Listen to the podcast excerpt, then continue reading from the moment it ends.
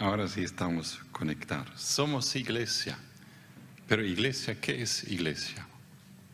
¿Qué es iglesia? Ya lo hablamos, a veces es el edificio, a veces es una persona junto con otra, a veces es, ¿qué es iglesia? Hay tantas cosas y hoy el enfoque es en lo que es iglesia como comunidad. Comunidad es gente juntos. Comunidades, apoyo mutuo, pero a eso llegaremos. Iglesia como comunidad, un sueño, un ideal, una utopia, o es una realidad. Cuando tú estuviste ahí en la cárcel con este amigo tuyo, ahí en el calabozo, entonces él probablemente no tenía buenas, buenos pensamientos sobre iglesia, sobre Dios. Y tú estabas experimentando, Marcelo, de alguna manera el poder de Dios, aunque estuviste ahí solo, pero al mismo tiempo con la certeza de estar reunido y acompañado por otros cristianos aunque lejos, y especialmente la mamá y los padres y unos cuantos más. Iglesia como comunidad, sueño o realidad. Wolfgang, nos comentaste de lo que significa estar en, el, eh, en la profundidad de la oscuridad de la depresión. ¿Qué tiene que ver eso con iglesia? Pues ahí podríamos decir, como algunos quizás, esto es consecuencia del pecado y que te vayas, pero no, eso eres tú, con la depresión que quizás va a acompañarte toda la vida.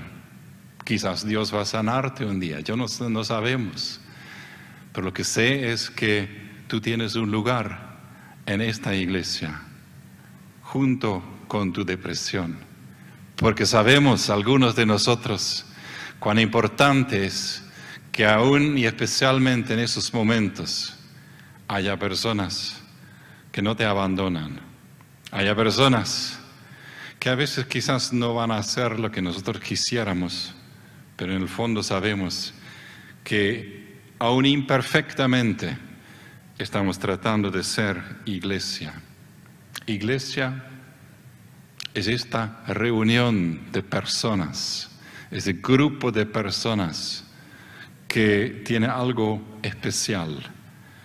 Aquí tenemos la descripción de la primera iglesia, de primera, del primer grupo cristiano que se llamaba iglesia en Jerusalén poco después de la salida de Jesús de este mundo y ahí leemos que los que recibieron el mensaje de Jesús, el apóstol Pedro había predicado justamente, los que recibieron el mensaje de Jesús y los que fueron bautizados, los que se integraron, que formaron parte, comenzaron a formar parte de esa comunidad, en aquel día se unieron a la iglesia unas tres mil personas. Eso es más o menos tres veces la capacidad de esa iglesia, de ese, templo acá. Eso sería fantástico, ¿no? Necesitaríamos un estadio entonces, tres mil. Se mantenían firmes en la enseñanza de los apóstoles, en la comunión, que es la comunidad, que es el convivir, en el partimiento del pan, esto es la, la cena del Señor, la celebración de la cena del Señor, y en la oración. Todos estaban asombrados por los muchos milagros y señales que realizaban los apóstoles. Todos los creyentes, todos los seguidores de Cristo, los nuevos cristianos como fueron llamados, estaban juntos como una familia y tenían todo en común. Vendían sus propiedades y posesiones y compartían sus bienes entre sí según la necesidad de cada uno. Y Marcelo, cuando tú hablabas de la beca que tú necesitas, Entonces hay personas que lo escuchan ahí, según la necesidad de cada uno. ¿no? no dejaban de reunirse en el templo, que sería como la iglesia hoy, ni un solo día. Y de casa en casa también partían el pan y compartían la comida con alegría y con generosidad, alabando a Dios y disfrutando de la estimación general de la gente, del pueblo.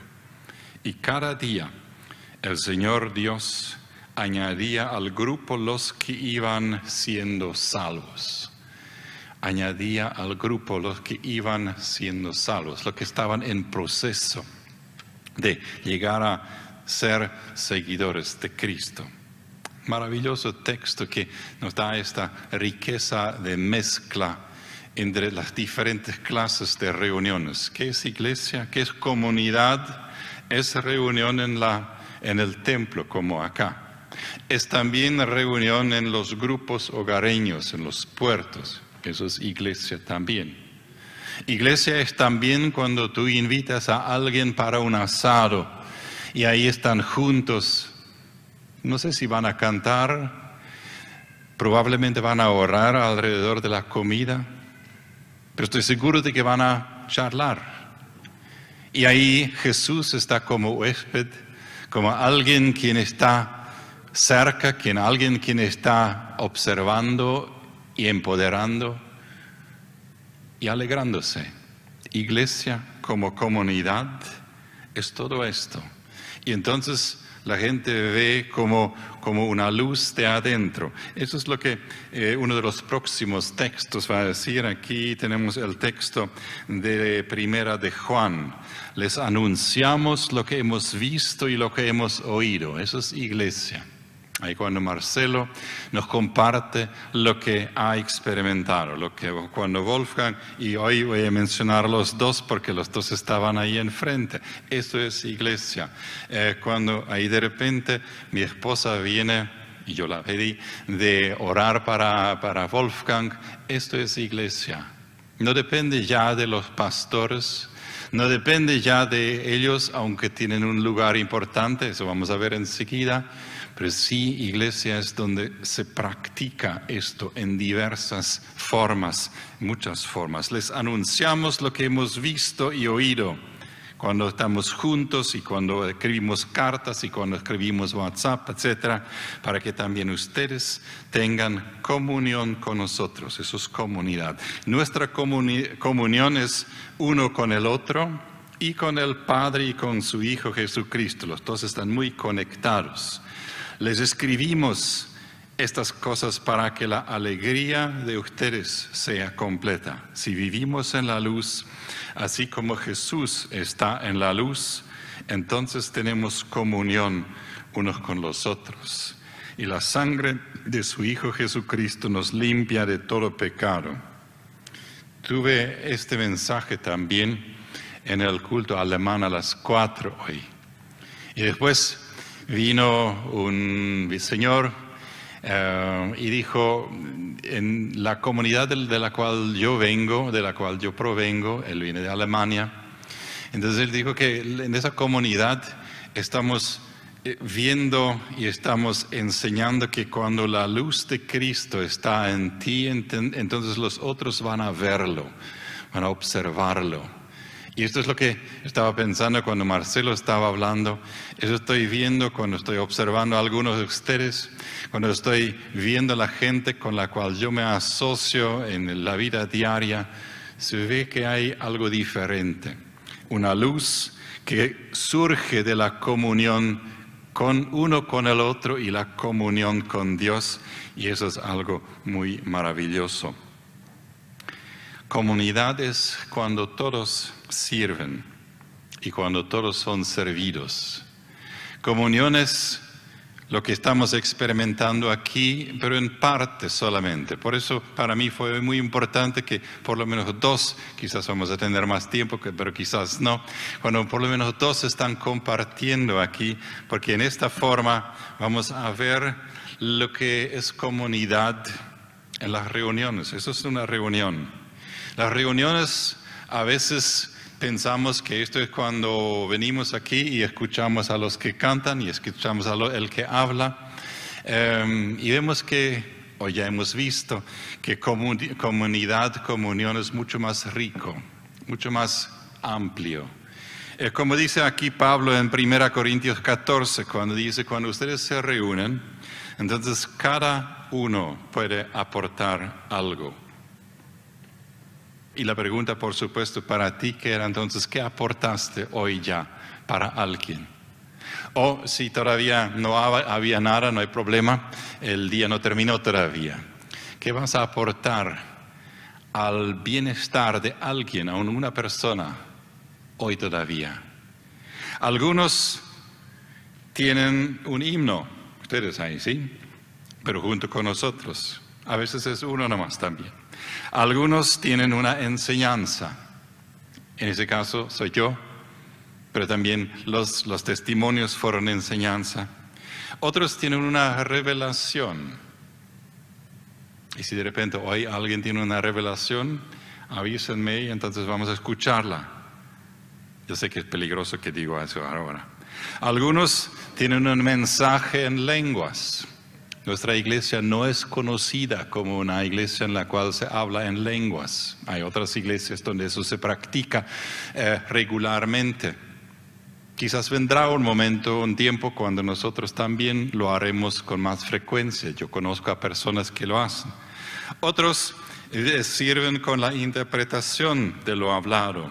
Todo esto debe servir para que algunas personas individuales puedan lucirse, ¿verdad? Eso es, no es todo lo que está escrito ahí.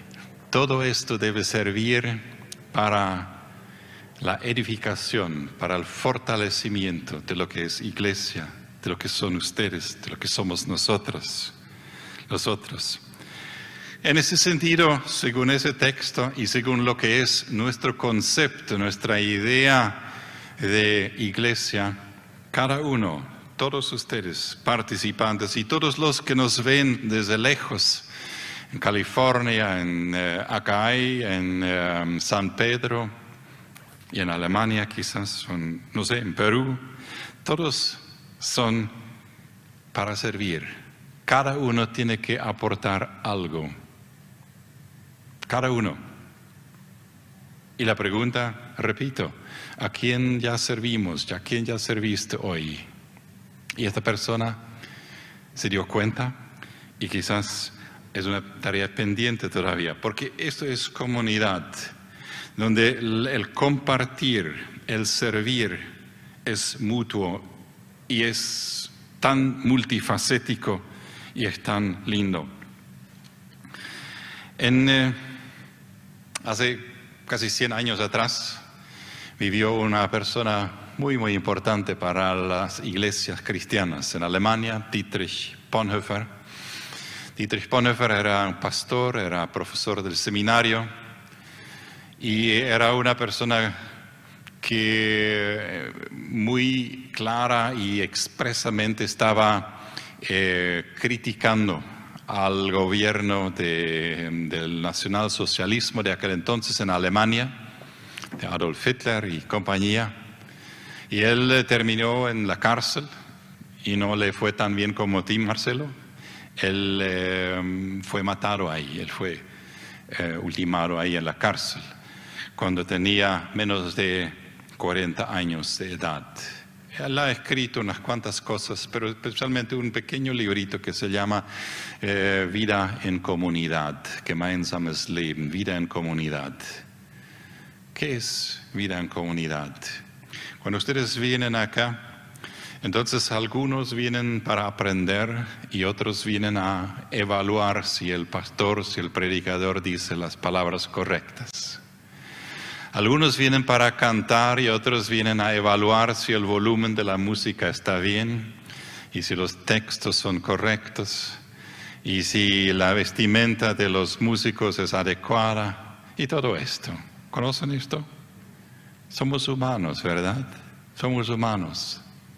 Y ahí en esta situación y para esto dice Dietrich Bonhoeffer, todo igual, eh, todo ideal o sueño eh, humano que tenemos de lo que es comunidad, lo que es iglesia, obstaculiza o dificulta la comunidad real y debe romperse.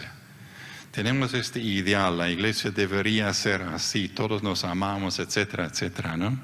Y si tenemos ese ideal, dice Ponefer, entonces olvidamos que somos gente, que somos personas, que somos Wolfgang y Marcelo, quienes están pasando por tiempos difíciles y por tiempos de victoria, pero eso es iglesia.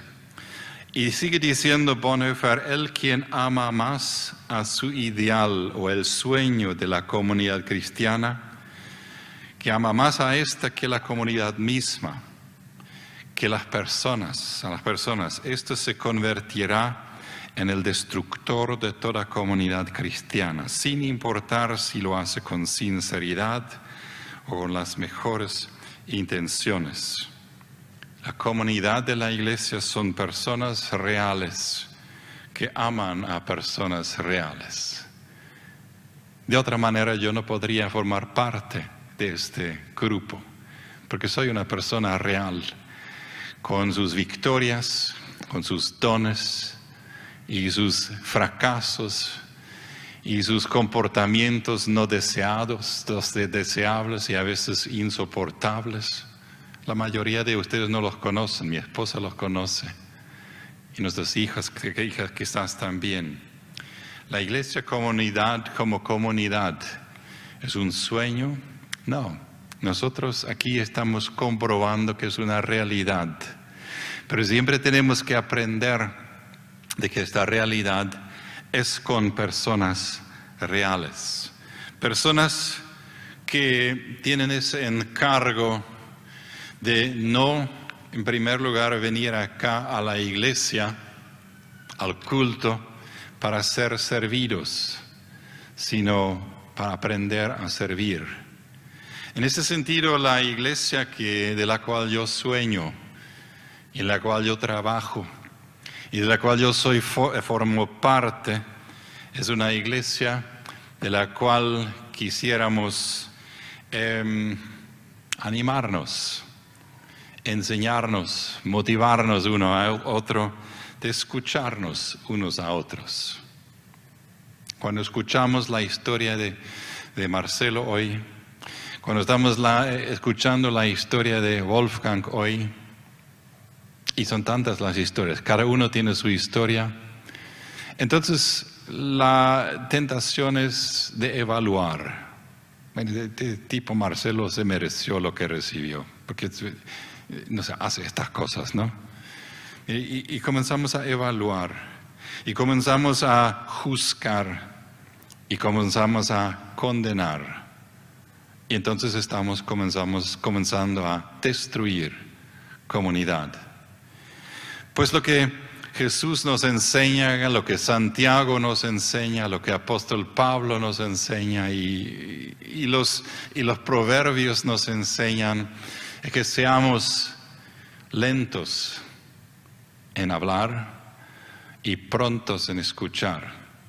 Escuchar significa tomarse tiempo significa preguntar, preguntar y tener un oído atento, prestarle un oído, prestarle un oído para que el otro pueda usar mi oído para ser entendido. Esto es el comienzo del amor, escucharle al otro. Practiquémoslo. Y ustedes quienes lo han practicado, estoy seguro de que lo han hecho ya, saben cuán lindo puede ser esto. Escucharle, ayudarle unos a otros, animarnos, dar una mano con simples cosas, con simples actos, o una oración, o un abrazo, un apoyo, una ayuda mutua. Ahí puede ser una ayuda para reparar un coche, para algunos que no saben hacerlo necesitan esa ayuda. O una ayuda en las tareas escolares. O una ayuda en limpiar la casa. o una ayuda y cada uno lo completa. Lo posible, no lo irreal. Estas son las cosas pequeñas donde se, donde se evidencia el Espíritu de Cristo, la luz de Cristo en nosotros. Sobrellevarnos unos a otros. Si la mamá Raquel sobrellevarlo a este Marcelo, sobrellevar significa llevarlo, significa no en primer lugar juzgar, no en primer lugar enseñar, eso es importante también a veces, pero siempre llevarlo, tenerlo presente en tus pensamientos, en tu oración. Y a pesar de todo, a pesar de todo, sigues siendo la mamá, sigues siendo la mamá. Aquí compartí una vez ya, cuando nuestra hija mayor, que hoy es mamá de tres hijos que se acercan a la adolescencia. Eh, un día en nuestra casa dijo, yo voy a comportarme mal en los próximos meses. ¿Se recuerdan cuando yo lo dije aquí ya una vez? Algunos estuvieron presentes entonces. Entonces nosotros decidimos en aquel momento de no retarla, tampoco juzgarla, tampoco prohibirla algo, porque eso no sirve para nada todo, ¿no? Porque no estamos presentes cuando ella está haciéndolo. Simplemente dijimos, no importa lo que tú vas a hacer, vas a seguir siendo nuestra hija y nosotros vamos a seguir siendo tus padres quienes te aman. Puedes estar seguro de eso. Eso es parte de lo que es sobrellevar, echarle un hombro para llevarlo al hermano, a la hermana, con esta carga que ellos tienen o este pecado que ellos tienen. Eso no significa decir que este pecado está bien, solamente significa que este pecado no sirve para desechar a esta persona y para, em, sí, esto, apreciarnos unos a otros, apreciarnos unos a otros, agradecernos mutuamente, abrir el corazón, mi corazón, para también el otro pueda ver mi corazón. Cuando yo estoy entusiasmado con la música, entusiasmado con la comida en casa, entusiasmado con... y ustedes completan la frase. Entonces, ¿por qué no decirlo al otro? Me gustó, gracias, gracias. Ustedes no se imaginan, bueno, quizás se imaginan, pero a veces no nos imaginamos cuán importante es esto para las otras personas. El aprecio expresado, no solamente el, aprecio em, sentido en mí y en silencio quizás hablado. ¿Se puede hacer esto? ¿Hablar en silencio? Entonces no sirve para nada, ¿verdad? Y el último, la última cosa de la última, la última práctica de fomentar la comunidad es invitar a comer, invitar a otros a comer.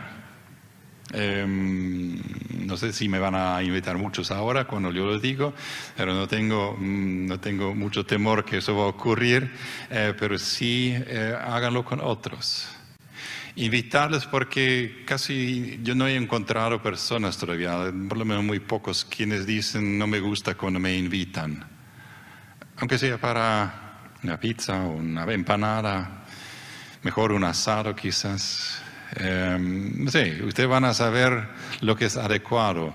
Pero es, esta, esta invitación, y no lo digo porque mm, esos humanos solamente. estábamos viendo ahí, ¿se recuerdan el primer texto que leímos ahí? Estaban comiendo juntos y alguien probablemente invitó para eso.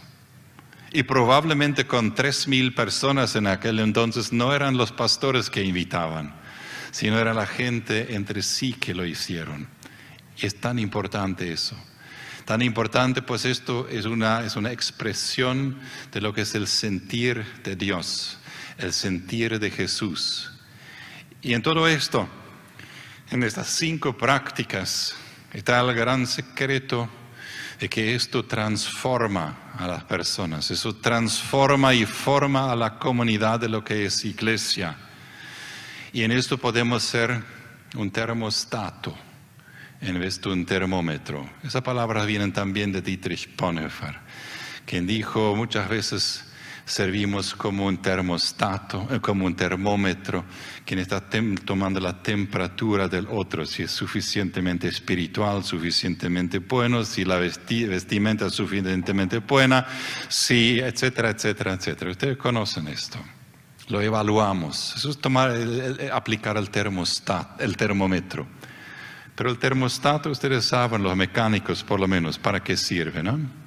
Sirve para regular la temperatura sirve para, para ajustar la temperatura, para crear un ambiente para el motor en este caso o el, aire acondicionado, para, para ajustar la temperatura. Estos somos nosotros.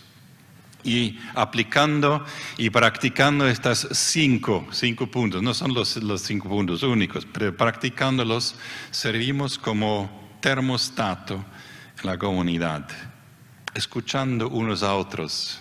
Esto crea un ambiente y no viene por sí solo, sino nosotros lo creamos escuchándolo.